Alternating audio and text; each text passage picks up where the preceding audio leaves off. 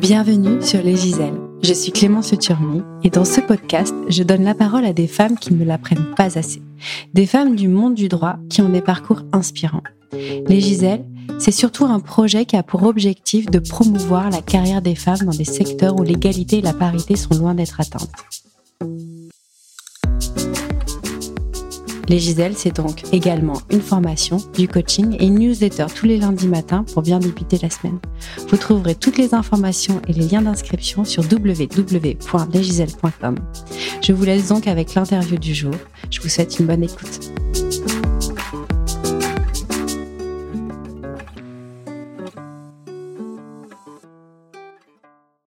Je suis très heureuse d'accueillir au micro des Giselles Rachel Flore Pardo. Rachel Flore est une jeune avocate qui, a à peine 30 ans, fait déjà figure d'experte sur les sujets de cyberharcèlement et de cybersexisme. Rachel Flore fait donc partie de cette jeune génération militante, féministe et engagée. Lors de notre échange que j'ai trouvé particulièrement passionnant, nous avons parlé de son parcours avant de devenir avocate et de son expérience auprès de cabinets ministériels, de son implication pour la défense des victimes de cyberharcèlement, malheureusement majoritairement des femmes, de l'association Stop Ficha qu'elle a cofondée et de son livre Combattre le cybersexisme que je vous invite fortement à lire. Et enfin, de son combat pour faire inscrire le droit à l'avortement dans notre Constitution. Vous l'aurez compris, Rachel Flore est une avocate féministe, militante et engagée. Son parcours nous indique donc que le métier d'avocat peut être exercé de mille et une façons et qu'il est beau de voir des femmes s'engager pour faire avancer notre droit et le droit des femmes. Enfin, avant de vous laisser avec Rachel Flore, n'oubliez pas que si vous êtes victime de violences sur les réseaux, Stop Ficha existe et que vous n'êtes pas seul. Je vous souhaite donc une bonne écoute. Bonjour Rachel Flore. Bonjour. Alors je suis euh, ravie euh, que tu sois euh, au micro des Giselles aujourd'hui. Je te remercie d'avoir accepté mon invitation. Je vais commencer notre échange avec une citation de Gisèle Halimi que tu connais bien évidemment. Et cette citation m'a fait penser à à ton parcours et tu me diras ce que tu en penses, ou en tout cas à ton engagement. Dans cette citation, elle parle euh, de son rapport au métier d'avocat et euh, je la cite donc. En vérité, je n'ai jamais pu me contenter de mon rôle d'avocate. Je sentais en moi l'exigence du témoin engagé, de la militante des droits et libertés. Et toi, Rachel Flore, est-ce que tu te contentes de ton métier d'avocat ou de ton rôle d'avocat? Je crois que mon rôle d'avocat m'épanouit beaucoup mais que mes engagements le dépassent largement. C'est-à-dire que quand on est avocat, je crois qu'on est engagé, on est engagé avant tout dans la défense de nos clients. Et moi, j'ai un engagement qui n'est pas seulement un engagement d'avocate, qui est un engagement militant, de citoyen, euh, qui a envie, au-delà de son métier, d'avoir un impact sur la société. Et en cela, je crois véritablement que je ne me contente pas de mon rôle d'avocate. Euh, je ne m'en contente pas, mais je m'en sers. Je m'en sers parce que je crois que par euh, certaines façons, parfois, d'exercer ce métier, eh bien, on peut le mettre au service des causes que l'on défend. Et c'est ce que, de temps en temps, j'essaye de faire, lorsqu'évidemment, cela est dans l'intérêt de mes clients. Donc, pour toi, le métier d'avocat est un moyen? C'est pas qu'un moyen, mais ça l'est parfois. C'est-à-dire que il arrive que ce soit un moyen, c'est-à-dire il arrive que parfois ce qu'on dise dans les prétoires trouve un écho bien au-delà des salles d'audience. D'accord. Avant de revenir sur euh, tes engagements et ton positionnement, euh, j'aimerais euh, qu'on aborde ton parcours avant que tu deviennes avocate. Qu'est-ce qui t'a poussé à, te lancer dans des études de droit? Initialement, moi, je voulais pas du tout être avocate. J'ai deux parents qui sont avocats. Mon père et ma mère sont avocats. Et euh, plus jeune, je disais que je voulais surtout pas faire comme mes parents. Je pense que on est de nombreux enfants d'avocats ou d'enfants en général à avoir dit qu'on voulait pas faire comme nos parents. C'était mon cas. Et j'ai changé d'avis. J'avais pas réalisé, je m'en suis rendu compte euh, au cours de mes études qu'en fait mes parents m'avaient transmis leur passion, qui est la défense des autres. Je m'en suis rendu compte euh, quand j'étais à l'université de Warwick, qui est une université anglaise où j'ai fait mes études, des études de commerce juste après le bac. Et là-bas, j'ai commencé à prendre les cours de droit qui étaient accessibles aux étudiants à l'école de commerce et j'ai réalisé que ça m'intéressait beaucoup et j'ai commencé une licence de droit par correspondance et ça m'a beaucoup plu. Par correspondance quand tu étais en Angleterre? Tout à fait. Ok. Tu l'as fait euh, à Assas? Oui, c'était un programme que permettait euh, Assas, mais que permettent d'autres universités. D'accord. À travers quelque chose qui s'appelait à l'époque euh, le CAVEJ, le Centre audiovisuel d'études juridiques. Je crois que ça a changé de nom aujourd'hui. D'accord. Et j'ai commencé une licence de droit par correspondance. En même temps que tes études de... En même temps que des études de, de management en Angleterre. Tu devais être bien occupée quand même. Oui, je m'ennuyais pas. Mais je crois qu'encore aujourd'hui, j'ai tendance toujours à, à, à me être suroccupée, à, à avoir des projets dans tous les sens, à un peu courir, mais je crois que c'est comme ça que je suis le plus stimulée et c'est comme ça que je donne le meilleur de moi-même. Tu es un peu hyperactive? Peut-être. En tout cas, j'ai envie de faire plein de choses. D'accord. Et, et je l'ai fait. D'accord. Donc euh, tu as fait, euh, ces, enfin tu as commencé à faire ces, cette licence de droit quand tu étais euh, en Angleterre. Oui. Et après j'ai vu que tu avais fait Sciences Po Ouais, également. et finalement, j'ai intégré Sciences Po Oui. en master droit économique.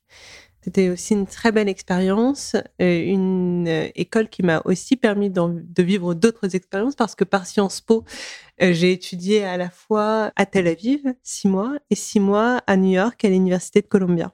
Donc un parcours international. Et euh, qu'est-ce qui t'a du coup amené à- vers l'avocature à ce moment-là? Est-ce que tu voulais déjà euh, être avocate quand tu Oui, as commencé tes je- études de droit? Oui, tout à fait. Quand, Ah je- oui. quand j'arrive à Sciences Po, c'est pour devenir avocate. Quand je commence à faire euh, des études de droit par correspondance, c'est pour devenir avocate. C'est parce que j'avais en tête quelque part, euh, peut-être qu'un jour j'aurais vraiment envie de faire ce métier et que je voudrais en avoir la possibilité. Or, on ne peut passer le barreau que si on a fait des études de droit, en l'occurrence on a un master de droit, et c'est pour ça que je faisais ces études-là. Toujours en ayant évidemment aussi euh, en me gardant cette, cette, la porte ouverte à d'autres activités. C'est-à-dire, je me disais pas, je veux absolument être avocate, ce sera avocate ou rien. Mais je me suis toujours dit, le jour où j'ai commencé à m'intéresser au droit, qu'il fallait que je me garde la possibilité d'être avocate. D'accord. Donc tu passes le barreau. Et, Ouais. euh, et là, avec pour ambition de l'être, de- d'exercer la profession. Exactement, ouais, tout à fait. Ok. Euh, donc tu as été malgré toi euh, prise par le virus Exactement, familial ouais. et avec cette ambition de défendre. C'est bien ça ce que tu disais? De défendre. De défendre. Ouais. Donc aujourd'hui, tu exerces depuis combien de temps? J'ai quatre ans de barreau aujourd'hui, Oui. Dans quelle spécialité? Principalement en droit pénal.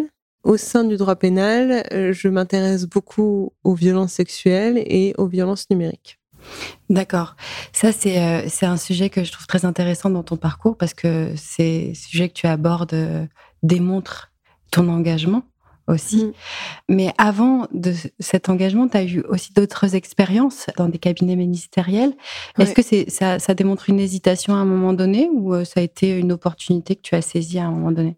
Ça a été véritablement une opportunité. Il y a eu une hésitation aussi, un moment, entre poursuivre euh, mon activité en, en cabinet ministériel ou terminer ma formation euh, d'avocate et prêter serment. Et j'ai choisi de, de prêter serment finalement. D'accord. Mais oui, j'ai un engagement qui a d'abord, enfin, qui a, qui a été citoyen longtemps, qui ensuite s'est concrétisé en une forme d'engagement politique en 2017 et, euh, et qui m'a poussé notamment à entrer en cabinet ministériel en 2018 sur des sujets qui sont très différents des sujets qui m'occupent aujourd'hui parce que j'étais au sein du cabinet des ministres de la cohésion des territoires, Julien de Normandie et Jacques Mézard, et je m'intéressais beaucoup aux euh, questions des quartiers prioritaires de la politique de la ville, notamment en lien avec euh, le rôle des acteurs privés, par exemple, le rôle des associations et des entreprises sur ces territoires. D'accord, ok. C'était euh, une opportunité euh, professionnelle que j'ai eue très jeune, qui était absolument extraordinaire, parce que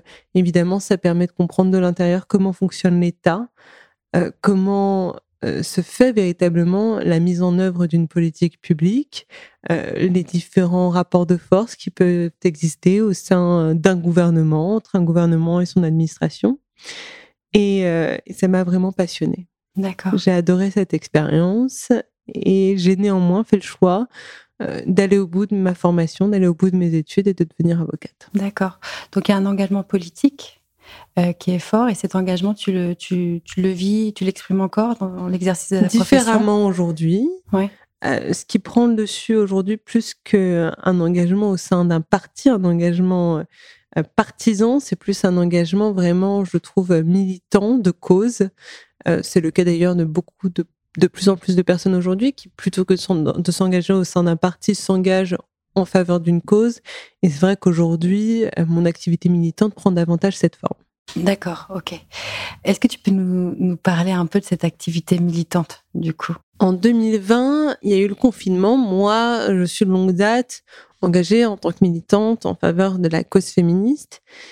Et pendant le confinement, j'avais publié euh, sur Instagram que j'étais prête à aider les personnes qui pourraient se retrouver face à des euh, violences familiales, intrafamiliales notamment, parce qu'on a assez vite identifié que ça pourrait être une difficulté. Tu venais tout juste de prêter serment. J'avais, ouais, même pas six mois de barreau. Donc là, tu t'es positionné sur Instagram, tu avais une petite communauté qui te toute suivait. Petite, euh, toute petite, Pour dire euh, vraiment... si vous avez des problématiques. Exactement. okay. Parce que c'est vrai, je me souviens à ce moment-là, c'était un sujet où on disait, oh là là, ça va être, euh, ça Ouais. va être une catastrophe pour euh, celles qui sont déjà victimes de violences, Ouais. d'être enfermées avec euh, leur bourreau, si on peut dire. Oui, exactement. Et finalement, euh, ces publications m'ont mené à connaître euh, de dossiers qui n'avaient absolument rien à voir avec ça parce que j'ai été alertée par une jeune femme qui s'appelle Shanna Clément McLaren de l'existence des comptes ficha, donc des comptes sur les réseaux sociaux qui publient des images à caractère sexuel sans le consentement des personnes qui y apparaissent, souvent de femmes.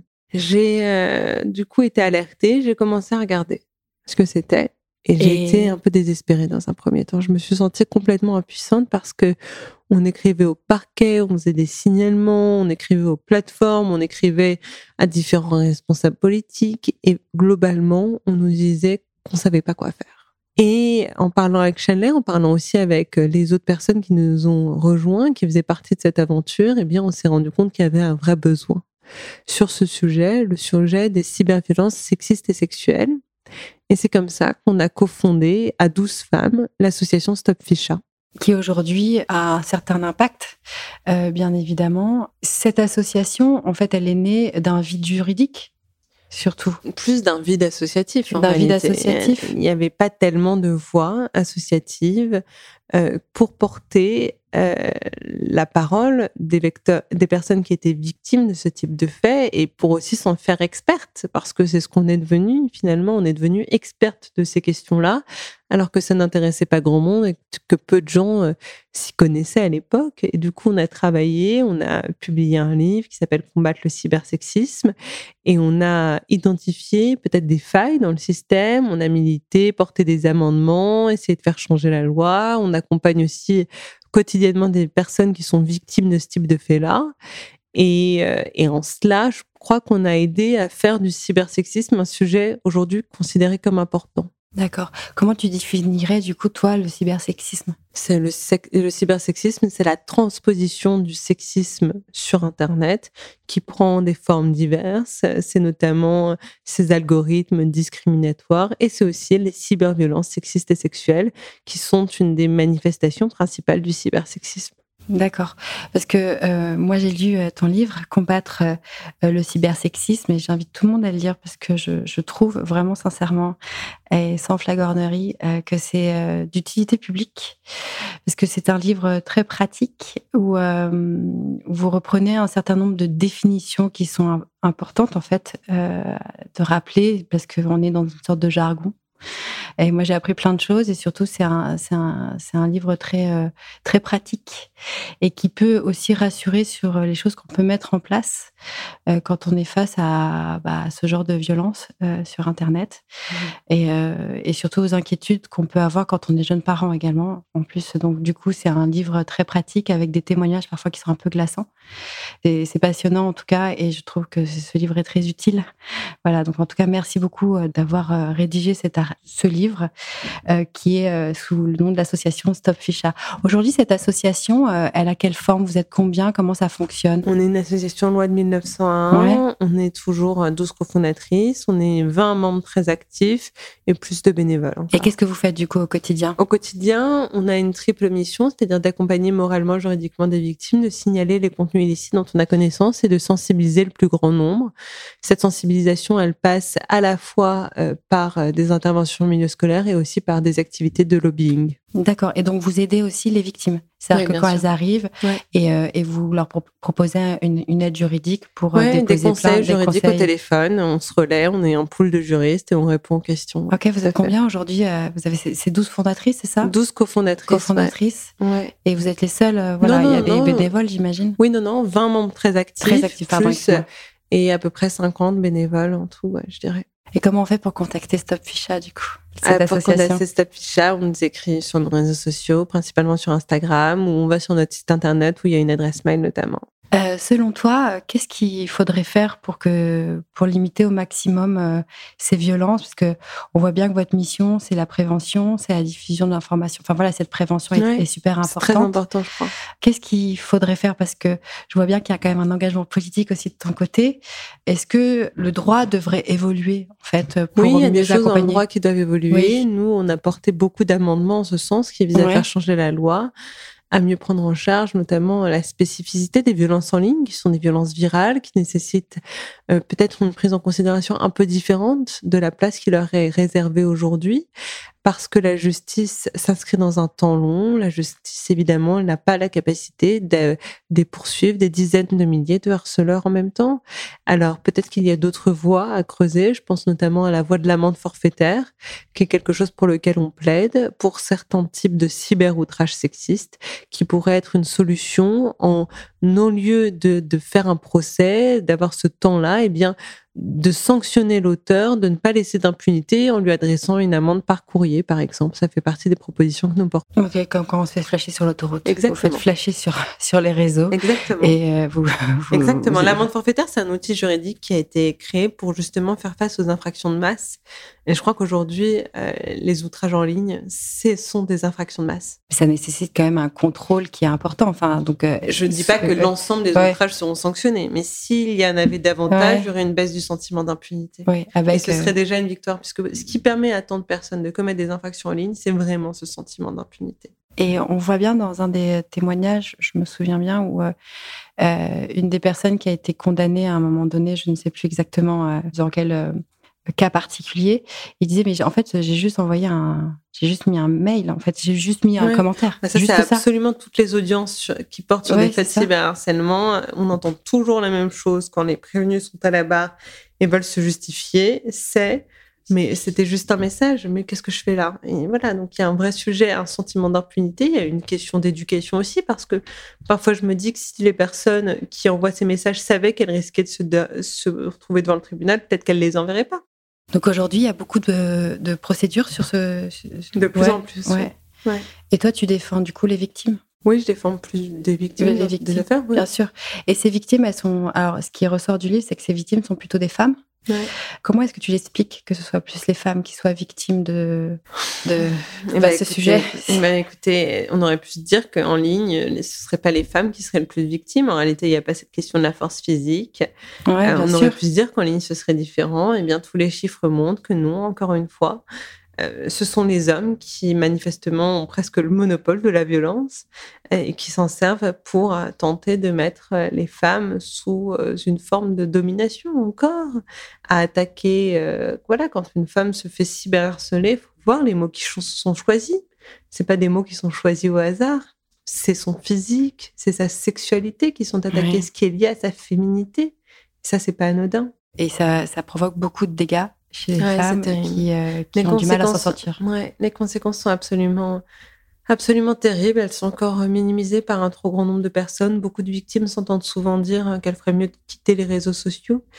Euh, mais je crois que ça résout rien de euh, couper les réseaux sociaux quand on est la cible de tant de haine, de tant de menaces, quand on a peur pour sa vie, parce que parfois c'est ça que ça crée. Le cyberharcèlement, ça crée une menace, une peur pour sa vie.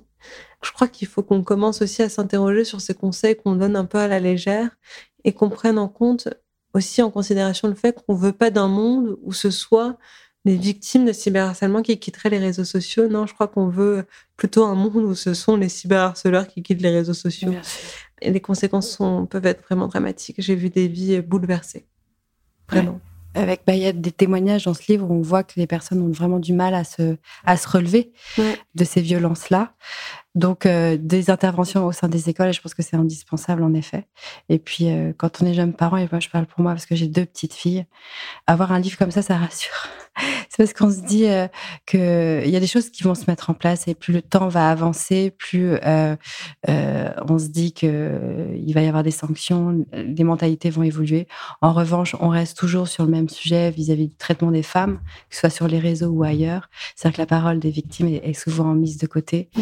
Et quand c'est une femme qui, qui, en fait, c'est une... souvent, on a ce réflexe d'aller encore placer la faute sur elle. C'est-à-dire que. Bien sûr, euh, c'est clair. C'est vraiment une rhétorique qu'on a longtemps connue pour le viol, qu'on connaît aujourd'hui beaucoup pour les violences numériques. C'est-à-dire que quand une femme va se trouver être la cible d'un cyberharcèlement, notamment d'un cyberharcèlement en meute, ou de la diffusion non consentie d'images à caractère sexuel, on va d'abord aller lui reprocher ce qu'elle a fait. On va lui dire Ah non, mais c'est parce que tu as tenu de tels propos. Ah non, mais c'est parce que tu as pris cette photo. Oui on va aller placer sur elle la faute. Ce sont des infractions pour lesquelles les victimes culpabilisent énormément et je crois que c'est vraiment là-dessus qu'il faut se battre, c'est-à-dire qu'il faut, et c'est un slogan féministe qui a beaucoup de sens à mes yeux, c'est que la honte change de camp. Oui. Et elle a du mal. elle a du mal et on voit rien qu'avec l'actualité euh, de ces dernières semaines euh, avec Gérard Depardieu, etc. Mm. On ne va pas aborder le sujet, mais on voit que c'est toujours, toujours, toujours d'actualité quand même. Mm. Est-ce que tu crois alors, on voit bien que quand même, euh, le droit permet de défendre ces victimes-là. Au-delà de cette amende forfaitaire que tu pourrais suggérer, toi, euh, que tu suggères, que vous suggérez au sein de l'association euh, Stop Ficha, est-ce qu'il y a d'autres qualifications qu'il faudrait créer Oui, là, dans la loi, parmi les amendements, il va y avoir une meilleure appréhension des deepfakes pornographiques, mais d'une façon générale, quand même, la plupart des choses qu'on voit sur Internet sont sanctionnés par le droit. Euh, il y a quand même des choses qui peuvent évoluer. Je pense que par certains aspects, l'infraction de diffusion non consentie de contenu à caractère sexuel n'est pas suffisamment précise. Je crois qu'elle est parfois mal interprétée par les juridictions. Et au-delà de ça, il y a vraiment la question des moyens qui se posent. D'accord. Les moyens donnés aux victimes, c'est ça? Non, les moyens donnés à la ah, justice, à la police pour traiter de ces affaires. Ok. Ouais. Oui, parce que c'est tellement euh, gigantesque. Ouais. D'accord. Comment vous financez, vous, euh, au sein de l'association Stop Ficha? On, a des, on, est financé par différentes fondations. Par des fondations? Oui. Ok. Donc, si on a envie de donner à l'association euh, Stop Ficha, c'est par des fondations On n'a pas encore lancé d'appel aux dons publics, mais peut-être qu'on le fera. Ouais, ce serait, ce serait bien, ouais. je pense. Pour revenir sur ton, sur ton, sur ton parcours en tant qu'avocat, tu as dit que tes deux parents étaient, euh, étaient avocats. Comment on fait pour se positionner? Parce qu'aujourd'hui, tu, euh, tu travailles avec euh, ton père, mm-hmm. qui est assez connu mm-hmm. dans, dans, le milieu, qui a des dossiers assez médiatisés. Comment on se fait pour se positionner? Quand on est une jeune avocate avec, quand même, j'imagine, de l'ambition, avec mm. un positionnement fort qui est le tien Comment on fait pour se positionner? Je pense que c'est une question que beaucoup de personnes peuvent se poser. Je me la suis posée. Ça m'a peut-être même beaucoup travaillé au départ. Et en réalité, euh, j'ai trouvé ma voie de façon très naturelle. Cette spécialisation, cette orientation-là d'avocate activiste, parce que c'est vraiment comme ça, que, je me définis. D'accord. Ouais, que je définis mon activité. Elle m'est venue naturellement. Ces sujets d'engagement autour des violences sexuelles, ils me sont apparus comme une évidence. Et en réalité, c'est un métier, il y a mille façons de l'exercer. La profession d'avocat, et j'ai la mienne, tout simplement. Et, cette façon d'exercer, ces sujets d'intérêt qui sont aussi liés aux problématiques modernes, hein, que sont euh, la question euh, des violences sexuelles prises à bras le corps dans le débat public, qu'est la question des violences numériques. Ce sont des sujets auxquels la justice s'intéresse depuis trop peu de temps encore. Et eh bien, je crois que ça m'a aussi permis euh, de développer ma propre voix dans cette profession de, tracer ton propre chemin et de montrer ta singularité dans l'exercice de la profession. Tout à fait. Et ça s'est fait très naturellement. Ok. En tout cas, bravo. Merci. Parce que tu n'es pas du tout dans l'ombre d'eux. et euh, tu, euh, tu, te démarques par euh, ton... Mon père est avocat, ma mère est avocate. Et je crois qu'on arrive tous les trois à avoir notre existence propre dans cette profession, tout en se soutenant les uns les autres, tout en étant proches les uns des autres, tout en s'inspirant les uns les autres. Et ça, je crois que c'est pour moi très important. Ouais. Donc aujourd'hui, tu as une activité purement pénale Plutôt pénale, mais je fais aussi du civil, je fais aussi, beaucoup de droit de la presse. Euh, c'est une grosse partie de mon activité d'ailleurs, mais je fais aussi du droit du numérique. Mais initialement, euh, je suis plutôt spécialisée en droit pénal. Maintenant, euh, j'ai une activité qui est plus diverse que cela. D'accord, ok. Droit de la presse également. Beaucoup. Donc, euh, qu'est-ce que tu fais sur, euh, sur Beaucoup d'affaires de diffamation. De diffamation, toujours ok sur ces. Il y a quand même une, sorte de ligne, d'un fil conducteur quand même bien sûr. sur les sujets qui te, En, bas, en diffamation, ça m'arrive souvent d'être en défense, de représenter des personnes qui ont déposé des plaintes contre d'autres et qui se sont retrouvées attaquées. D'accord. ça m'arrive souvent. Je suis aussi en partie civile parfois, les deux. Donc une activité très contentieuse. du coup. Très contentieux, c'est clair. Même si je, je, je, fais de plus en plus de formations en entreprise. Et c'est quelque chose que j'ai envie de développer parce qu'évidemment, euh, voilà, je crois qu'il est essentiel qu'on prévienne davantage ce type de violence-là. Et ça passe notamment par ce type de formation, je pense, et la mobilisation de tous les acteurs, y compris des entreprises. Tu fais des, des, euh, des formations sur les violences en ligne? Non, non, sur les violences, euh, les violences sexuelles. Les violences sexuelles, d'accord. Les violences sexistes et sexuelles. De prévention, violences sexistes et sexuelles. Ouais, parce que là, on n'arrête pas de nous dire qu'on peut plus rien dire aux femmes, etc. Donc, toi, ton positionnement, il est comment? Parce que c'est les violences en, euh, euh, en entreprise sur euh, les salariés entre eux Notamment, oui, enfin, voilà, toutes les formes détectées, prévenir, accompagner les, les, victimes de violences sexistes et sexuelles, c'est-à-dire prévenir la commission sur le lieu de travail et accompagner, tendre une main à celles et ceux qui, dans l'entreprise, seraient victimes de violences sexistes, sexuelles ou conjugales ailleurs. Et il y a beaucoup d'entreprises, du coup, qui s'intéressent à ça. De plus en plus. De plus en plus. Mm. C'est plutôt positif. Ouais, c'est plutôt un signe positif. Comment est-ce que tu t'organises, toi, aujourd'hui, entre cette activité euh, militante euh, parce que tu n'es pas que dans l'association euh, Stop Fisher, on voit que tu as quand même une activité qui va au-delà. Je voudrais bien qu'on revienne sur ton investissement par rapport au droit de l'avortement et, à le faire inscrire dans, dans, notre constitution, parce que tu as eu un positionnement assez fort sur le sujet. Oui, tout à fait. Je crois que c'est très important que la France soit à ce rendez-vous de l'histoire, c'est-à-dire que voilà, on a eu cette sonnette d'alarme qui nous a été envoyée par les États-Unis. On aurait pu l'entendre de la part de nos voisins euh, polonais ou de nos autres voisins parce européens. Que déjà, elle avait remis. Euh, Mais évidemment, les États-Unis ont une influence sur le monde plus, plus importante que d'autres pays. Je crois qu'on ne peut pas le nier.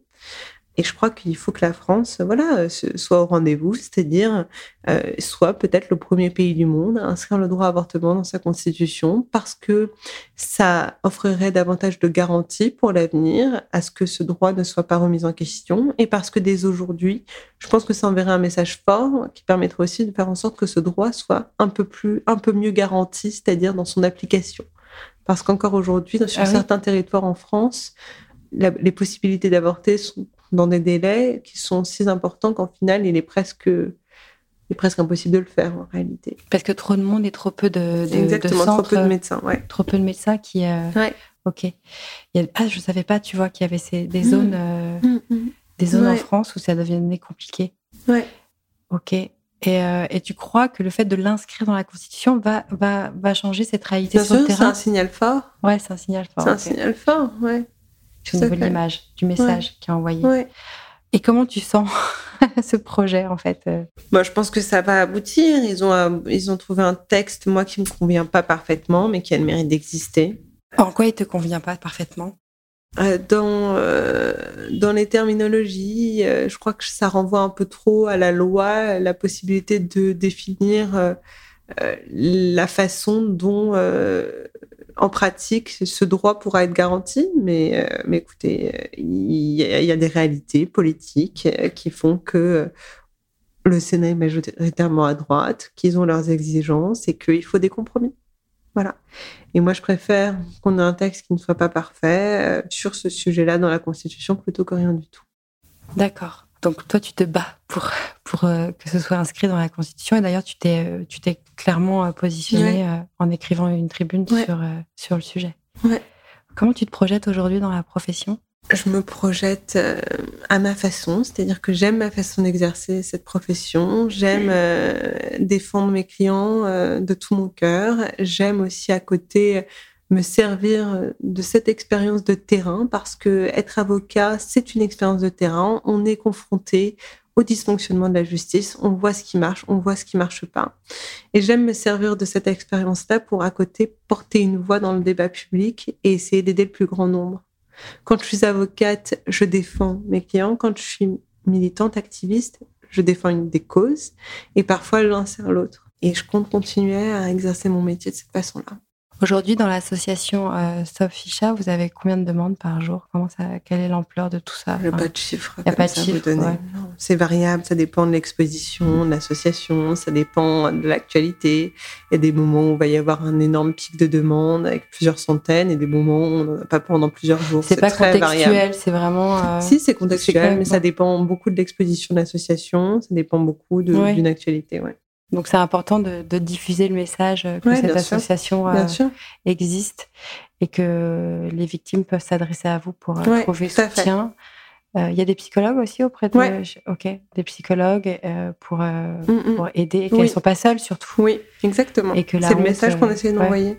Parce qu'en réalité, on voit que dans ce type de faits, les drames, ils arrivent souvent quand bah, quand la personne s'est murée dans le silence, quand elle a eu personne à qui se confier. Et on essaye d'être une porte, une main tendue vers les personnes qui se trouveraient victimes pour éviter que le pire n'arrive.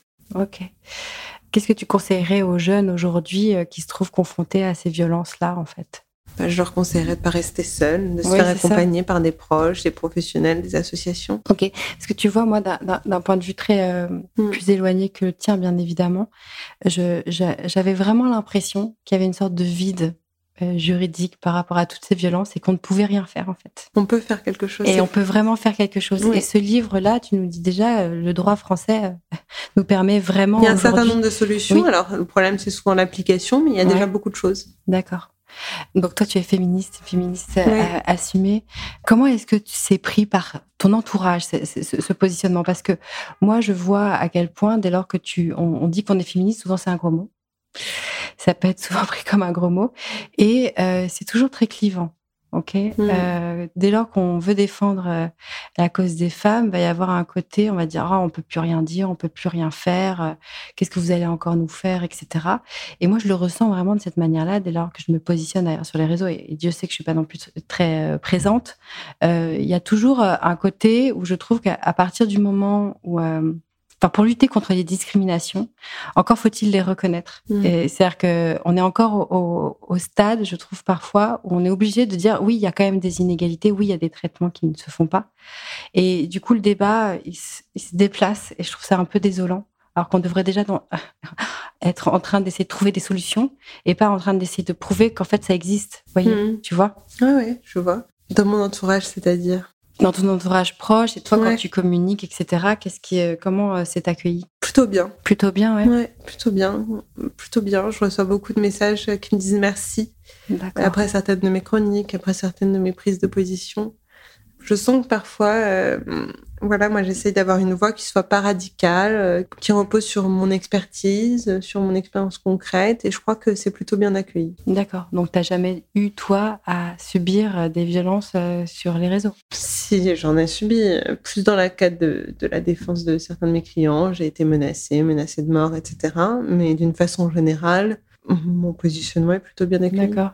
Et comment on fait du coup pour euh, accueillir ça? Comment tu as fait pour accueillir ces menaces-là? Bah, euh, C'est jamais très agréable. D'ailleurs, moi, je crois que c'est vraiment un sujet qu'on devrait aborder davantage au sein de la profession d'avocat parce que de plus en plus, euh, les avocats sont la cible de violences numériques en lien avec la défense de leurs clients. Et je crois que si on ne s'attaque pas à ce sujet, assez rapidement, ça va finalement devenir un frein à la liberté de défendre des avocats ils vont être moins libres dans leur défense. Et ce sera une atteinte au droit de la défense. Donc c'est quelque chose qui m'inquiète. Qui t'inquiète euh, d'un point de vue global Oui, d'un point de vue global. Ok. Et qu'est-ce qu'il faudrait faire du coup?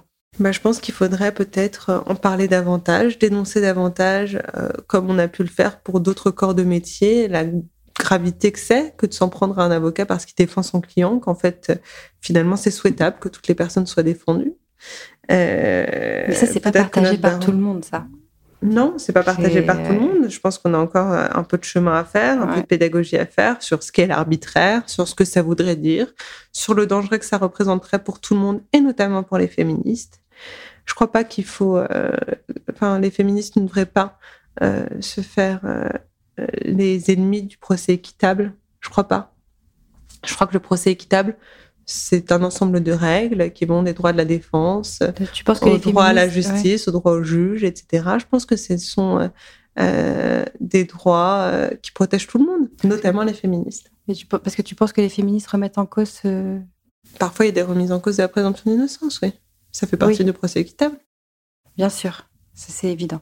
Mais ça, c'est le débat médiatique. Il est tellement parfois rageux sur ces sujets-là. Ouais. Ouais, le débat médiatique est assez violent. Moi, je regrette qu'on. Je regrette en final que trop souvent euh, ce débat, au lieu de se passer dans l'enceinte euh, d'une juridiction, se passe euh, dans les médias, mais je crois qu'au final, c'est révélateur aussi des échecs des, de, la justice à prendre en charge suffisamment bien ces, euh, ces cas de figure-là. Je crois que s'il y avait une réponse satisfaisante de la justice, peu, peu de gens auraient envie d'aller se livrer dans les médias sur ces questions-là. D'accord. Euh, on voit que là, il y a eu des résultats qui sont sortis euh, aujourd'hui sur le nombre de femmes victimes de leur conjoint. Et moi, j'ai été un peu glacée par le discours parce qu'il y avait une sorte de hurrah, c'est génial. il n'y a eu que 90 et quelques femmes décédées cette année alors que ce chiffre ne devrait même pas exister.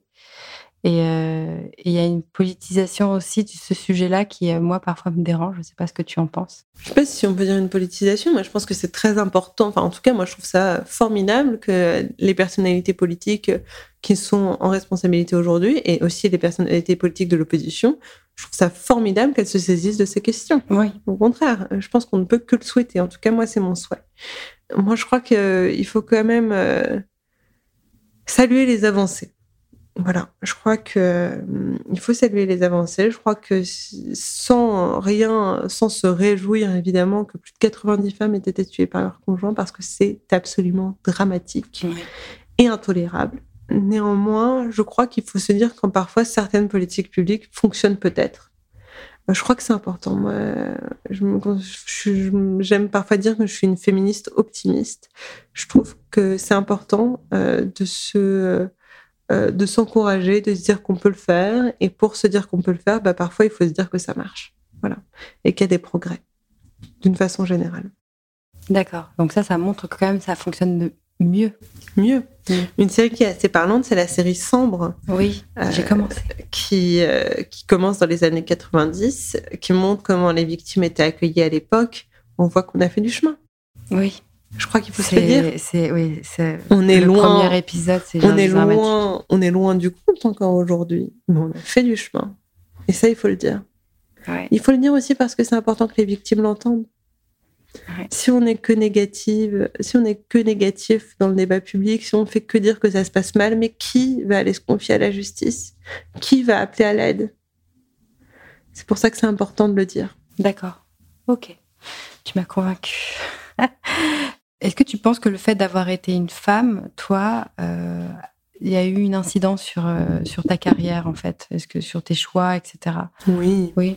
nécessairement. Moi, vous avez cité, pour commencer, une, une citation de, de, Gisèle Halimi. Moi, il y en a une autre aussi qui m'a qui m'a marqué, c'est quand elle est euh, au procès, au procès de Bobigny, quand elle plaide, elle dit que elle ressent euh, dans son corps de femme une proximité avec euh, les femmes qu'elle défend. Il y a quelque chose de cela dans euh, les dossiers qui m'animent le plus.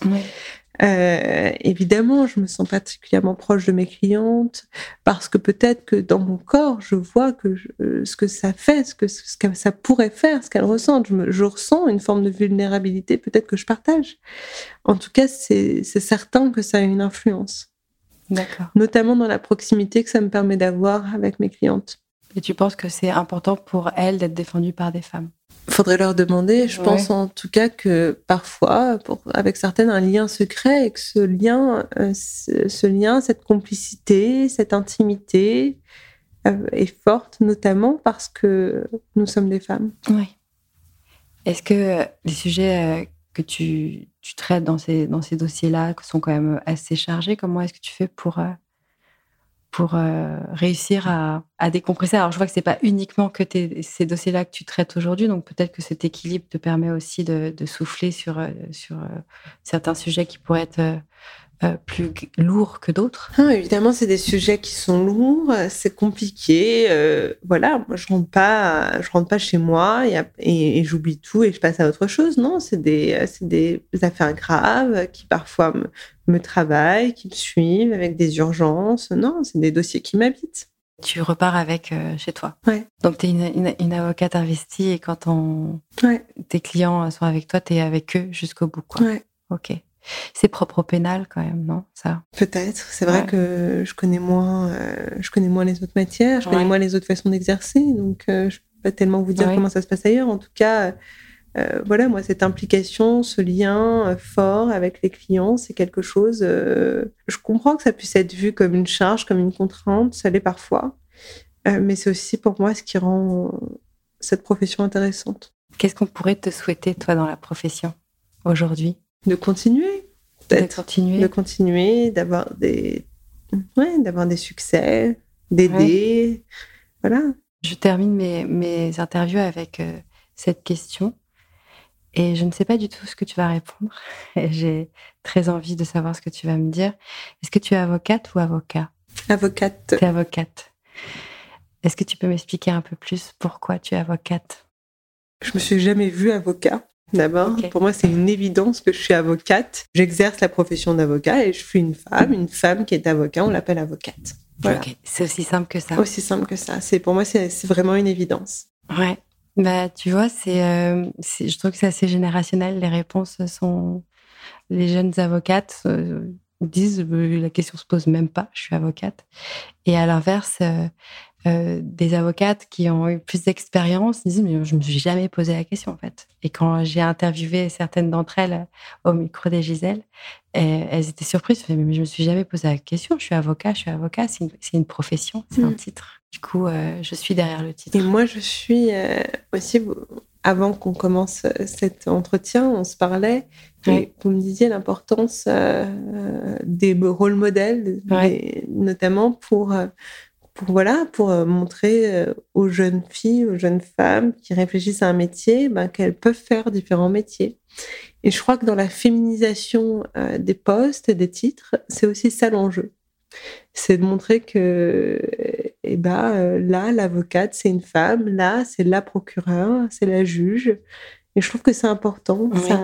C'est quelque chose du langage qui résonne dans les représentations. Je crois que dire Madame la Première ministre, c'est quelque chose euh, qu'on dit maintenant depuis un an et demi, qui restera. C'est plus neutre. En fait, les mots ne sont pas neutres. Ils ont forcément une incidence et un non, impact. Je crois, et notamment dans les représentations qu'on se fait des métiers. D'accord. Avoir entendu pendant un an et demi au moins Madame la Première ministre, c'est quelque chose, je pense, qui laissera des traces. Ouais. ouais. Qui est complètement acquis. Euh, mais le chemin est, encore long. Oui, tout à fait. Est-ce que tu sens que du coup, les choses euh, évoluent de façon positive pour les avocates? Euh, Parce qu'on voit quand même que les, les avocates sont quand même moins payées, mm. qu'elles ont du mal à plus se projeter dans la profession.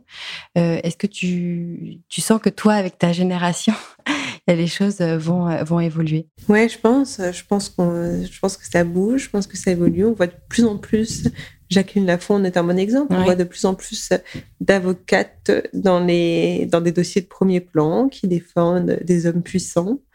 Euh, je crois que les choses évoluent. En tout cas, elles vont dans le bon sens. Et, je pense aussi que dans les combats que nous aurons à mener, moi, je pense que le congé paternité est absolument central. Même si, euh, en réalité, les inégalités, elles apparaissent avant. on dit souvent, non, mais c'est dès le congé paternité. Enfin, c'est au moment du congé maternité. De l'arrivée de l'enfant, ouais. Que... L'enfant que, que. Les écarts se non, mais je crois qu'il y a quelque chose de culturel qui se passe bien avant ça. En oui. réalité, qu'il faut continuer à déconstruire, mais néanmoins, je crois que plus on, on, on fera de congé paternité une norme, plus on permettra de, de garantir l'égalité entre les hommes et les femmes. Mais on voit bien que les stéréotypes de genre ont une, une, incidence de dingue euh, et biaisent énormément euh, mm. les projections que les femmes euh, peuvent avoir pour leur carrière mm. et que c'est bien avant, c'est dès lors que le projet même de, de maternité peut émerger qu'elle se, qu'elle se questionne en disant mais je serai plus disponible, je ne peux pas prendre cette, ce poste-là ou accepter cette promotion parce que j'envisage avoir un enfant, un homme. Je n'ai jamais entendu un homme dire. J'aimerais que les hommes se soucient un peu plus. de l'impact de leur carrière sur leur vie familiale. C'est dommage que ce soit une considération qui repose exclusivement sur les femmes. Je pense que ces changements culturels, ce sont, euh, ce, seront, ce sont des choses vers lesquelles on doit aller, vers les, pour lesquelles on doit se battre. En tout cas, moi, c'est un combat que je mène euh, dans ma vie privée euh, et au-delà. Et, et, je crois que c'est important. Et, évidemment, il y aura des marqueurs comme un allongement encore du congé paternité ou un, congé paternité obligatoire, enfin ce genre de choses. Qui, à mon sens, irait dans le bon sens. D'accord. Merci beaucoup, Rachel Flore. J'invite tout le monde à lire euh, ton livre. combattre le cybersexisme et à faire appel à l'association dans laquelle tu œuvres et que tu as cofondé, Stop Ficha, pour aider toutes les victimes de ces violences sur, sur Internet et pour leur rappeler qu'elles ne sont pas seules et qu'il y a des outils, des choses qu'elles peuvent mettre en place et que le droit français peut condamner les auteurs de ces violences. Merci beaucoup, Rachel. Merci beaucoup. Si vous avez écouté le podcast jusqu'au bout, c'est que vous avez aimé. Alors n'hésitez pas à le noter sur votre plateforme préférée. Cela nous aidera et nous motivera à continuer à mettre en avant des parcours de femmes inspirantes. Au passage, si vous connaissez des femmes dont le parcours mériterait d'être mis en avant sur ce podcast, n'hésitez pas à nous le faire savoir. Je vous dis à très vite.